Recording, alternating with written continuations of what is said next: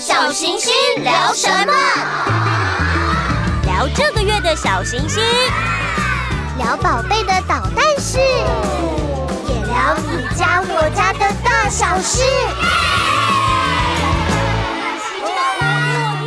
亲爱的朋友，大家好，我是小行星产品中心的梅子总监，欢迎收听《亲子天下小行星聊什么》。这是小行星最近刚推出的 Podcast 节目。我们希望透过这个新的渠道，可以让更多听众认识小行星。小行星不只是一套幼儿启蒙月刊，还有乐乐 TV、亲子天下 App 也能看到小行星的内容。我们也希望在小行星聊什么，邀请专家来跟我们分享独到的见解，带爸爸妈妈了解每一期小行星的重点主题。今天我们要谈的主题是地震来了怎么办？从小建立安全意识，碰到状况时临危不乱。台湾跟日本一样，都在地震带上，碰到地震的频率也相对高。地震何时来？规模有多大？我们很难很早就预知每次地震可能带来的灾害，所以落实防灾教育向下扎根，从幼儿阶段开始培养防灾意识和自我防护的能力。是不容轻忽的课题。今天我们高兴邀请一位特别来宾，是在幼教领域已经工作超过三十年的老师。我们欢迎罗君玲老师来跟我们分享幼儿园如何做到防灾教育。Hello，大家好，我是君玲老师，是今天的分享者。很开心可以邀请到罗老师。罗老师，我想请教，在幼儿园阶段，我们通常会给小小孩哪些防灾教育的演练呢？其实幼儿园的教学场域哈是非常多元的，那并不一定是单在某一个场域。那有时候我们会在室内，有时候在室外，甚至有时候是在一些教学的活动区啊、或者是游戏区，甚至是在午睡的地点。那又或者是主题的学习角的部分，那并不是像在国小或国高中一样，都是在教室排排坐啊，或分组坐。因此，不同的区域呢，我们会让孩子去练习。因为地震这个东西对比较小的小孩来说是比较抽象的概念，那我们就会带着他在不同的区域实施就地掩蔽，或者是采取不同方式，例如说坐在呃课桌椅的时候，要迅速的躲在桌子底下掩护稳住，然后抓住桌角；但是在平坦的地板上，例如室内的学习角，直接踩低姿势，双手保护自己的头部。午睡的时候可以直接拿棉被或枕头。保护自己的头部，那其实这些都是在教导孩子你怎么样安全的保护自己。无论怎么做，最主要的概念就是希望能够保护头部、颈部，还有踩低姿势趴下，寻找最安全适切的地点进行掩护，然后也要避开窗户、灯具、吊扇等掉落的危险。嗯，我们都知道，在这些防灾演练过程中，常常会有一种好像例行公事一样，时间到了就必须要做一个演练。那可是感觉起来，其实它不应该是创造，只是一种仪式感。那我们是希望从中能够培养哪些防灾意识呢？是的，其实我们在幼儿园的部分，每一学期我们都会进行防灾或者防震的逃生演练。比如说像防震的部分，我们就会提示趴、掩护、呃稳住的保护措施。让孩子们的动作，我们也不会要求说他一定要精准，但是我们会指导一些重点。啊、在于让孩子了解说地震时候我们应该怎么保护自己。流程中我们会尽可能的贴近真实的情境，因为学前的孩子对于应变的方式多是来自于实际的经验，必须有具体的感受，或者是直接操作，然后到抽象的概念的形成。那应变判断能力还不够成熟了，例如说地震逃生时到底要不要换室外鞋？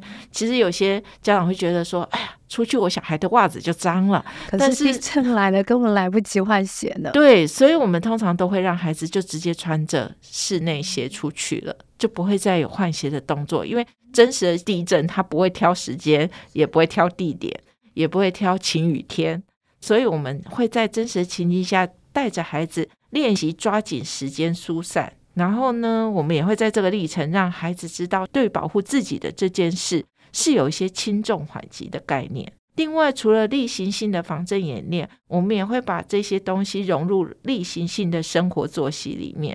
啊、呃，例如说，地震可能会发生在用餐的时候，嗯，或者是准备午休的时候，或者是孩子正在刷牙的时候，又或者是正在户外游戏的时候。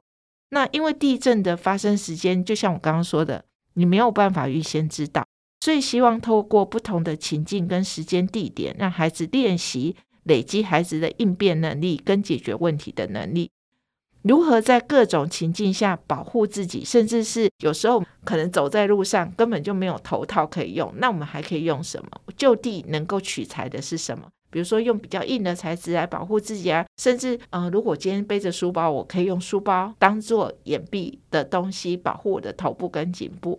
然后如何保持冷静应对防震演练，不是一门课而已。当然，我们希望就是孩子能够在学校、家里的任何空间都能够做好防震的练习。嗯，在这个演练的过程中，孩子大部分都可以乖乖配合练习吗？还是也会有一些他可能不太愿意或抗拒的呢？其实孩子就是跟成人一样非常多元。那有些孩子他会非常投入情境。嗯，初入园的小朋友可能没有做过防震演练，他因为就整个情绪投入进去，他可能就会有害怕或跟哭泣的情绪。的小孩吗？对对对，或者比较幼小小孩，当然也有淡定的，当然也有非常淡定、非常稳的。也有一些小朋友会当做是一种游戏，然后会觉得啊，现在是不是有人要来抓我了？这样子，所以我们会让孩子投入情境。演练完成，然后我们要针对这些状况，跟孩子们在事后进行一些讨论，或者运用一些，比如说新闻的事件，像之前三一大地震啊，或者是海地大地震的这些媒体报道，让孩子理解、认真的学会这件事，你为什么要做防震演练的重要性。然后比较会让我们担心的是那些当做开玩笑的孩子，所以呢，在每次疏散之后，老师会。确切的做进行点名工作。那我们在呃真实的在做防震演练的时候，我们也会希望孩子能够融入真实的情境。我们会尽量贴近真实的情境，让孩子知道我们其实不是在玩游戏。练习在一阵混乱情境之后，孩子还是能够听见老师是很重要的在说明各项的事情。当他们看到呃认真行动的大人之后，他们也会慢慢去调整自己的状况。跟行为，那如果孩子在这个时候忙着抱怨晒太阳好热哦，又或者是我都一直流汗，或者跟同学嘻嘻哈哈，那就会错过一些保护自己的重要讯息。所以维持看待演练这件事，我觉得是非常重要，它不是一个仪式感的东西。所以防灾演练其实最重要传达的是一个态度的概念。对对对，在学龄前，我们会希望他可以重视这件事。也知道保护自己的重要性，他可能就不是只是嬉戏玩玩就带过。那这这样的经验，就是说透过这样一个比较完整的演练，有没有孩子会特别回馈说，哎，从他自己以身作则，然后影响了他的爸爸妈妈？其实幼小的孩子，他常常是这样自然灾害最容易受灾的对象。那如果他没有学会这件事，他就没有办法影响其他人。那我就举个例子，我的小朋友在上幼儿园的时候。他其实第一次参与防震演练的时候，他就是那个非常投入的小孩，他就是那个哭泣的小孩。但是老师非常有耐心的陪伴他。那我就发现，他参与过三次以后，只要发生地震，他会要求我们全家一定要找到掩蔽物，然后嗯、呃，一定要远离门窗，然后一定要抓紧桌角，然后甚至会一直要求说，我们一定要写好防灾卡。然后家里一定要有地震包，就是要做的非常务实。对对对对对，所以我非常感谢我小孩的幼儿园老师，因为我们台湾处于地震带，其实我们大家对于地震早就已经有时候有点处变不惊的感觉，但孩子借由在学校的一些防震演练、实际的体验之后，他其实会把这样的知识带回家，然后他也会希望就是家人可以一起执行。所以我觉得防震演练在家庭里面应该也要视为一件重要事，带着孩子一起做。有时候我们也会在防震演练后把这些学习单鼓励孩子把经验带回家，然后跟家长讨论，让他们跟家人讨论说，如果我们在疏散的过程中我们走散了，我们该怎么办？有一些比较认真的家长填完防灾卡，呃，跟孩子有一系列的防震讨论之后，他还会带着孩子实地的走一圈。那其实就会加深孩子的印象。其实我觉得家园同心携手这件事是防震非常重要的。老师这样的分享让我想到先前我听过一个状况，就是说，呃，有大人真的觉得小孩就是小孩，对，他如何能够在这样的呃一个灾害之下保护自己？因为他通常都需要是被保护的那一个。可是透过这样一个防灾的演练，听起来好像不单单就是他只是个小孩。但其实我们大人常常会有一个迷思，认为小孩就是小孩，他是没有办法思考的。但是我觉得小朋友大部分的时间，他也是一个全人，其实他也是有思考能力的。那端看大人，您用什么眼光看他？呃，即便他只有一百一十公分，其实他也是可以分享他的生活经验、思想跟情绪。所以我觉得。嗯，希望所有的家长都可以练习跟你的孩子平等的看待，他是一个人，他会有情绪，他会有高潮起伏，但是他一定要学会如何保护自己，他才能在每一个灾害中做好万全的准备。没错，那如果小孩其实他不是单单只是一个小小孩而已，他如果在看待国际重大灾难新闻的时候，他应该也会有所感受。那我也想请老师分享一下。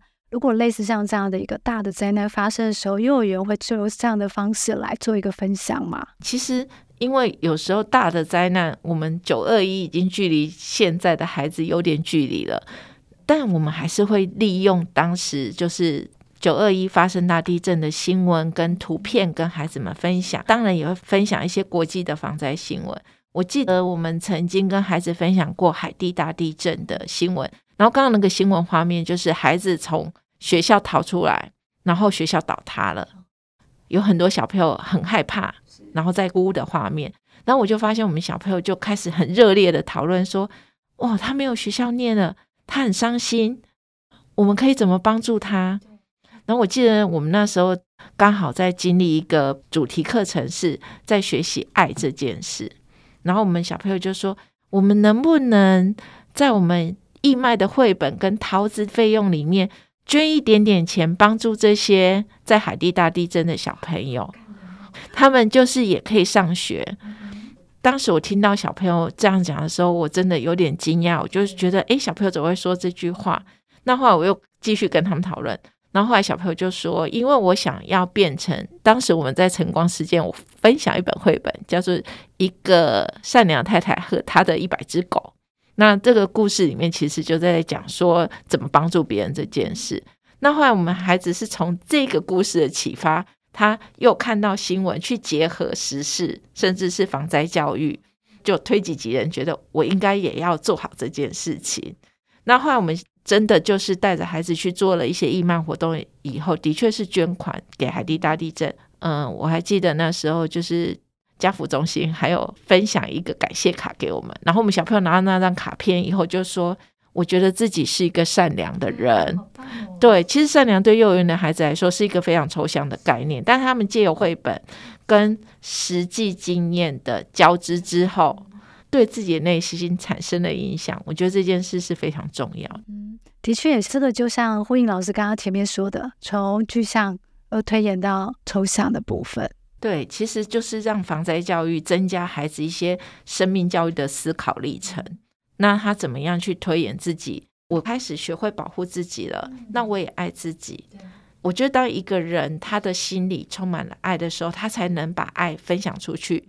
有一句话说的很好，就是人永远没有办法给出自己所没有的东西。所以我觉得，当我们把一个孩子当成是一个人的时候，你会看到孩子有很多不同的潜力。所以就是邀请爸爸妈妈一起洗手，在地震带的我们，不论年龄大小，其实都需要具备更健全的地震知识，学习如何与地震共处，并尽可能降低地震带来的伤害，引导小小孩发挥人力己力的精神，贡献自己的力量，在灾难中帮助需要帮助的人，也是我们在学前教育中可以发挥的影响力哦。今天非常感谢君玲老师跟我们分享很多宝贵的经验，谢谢老师。也谢谢各位，希望未来我们有更多一起成长的经验哦。感谢大家，谢谢。亲子天下 Podcast 谈教育聊生活，开启美好新关系，欢迎订阅收听。从现在起，小行星聊什么？为父母打造一个有学习、有陪伴、有温度的空间，让小行星陪你育儿路上不孤单。Apple Podcast、Spotify、给我们五星赞一下。欢迎在许愿池留言，我们下次空中再会。为爸爸妈妈严选书籍、杂志、玩具、教具和各种课程活动，亲子教育电商第一品牌，立刻搜寻亲子天下 Shopping。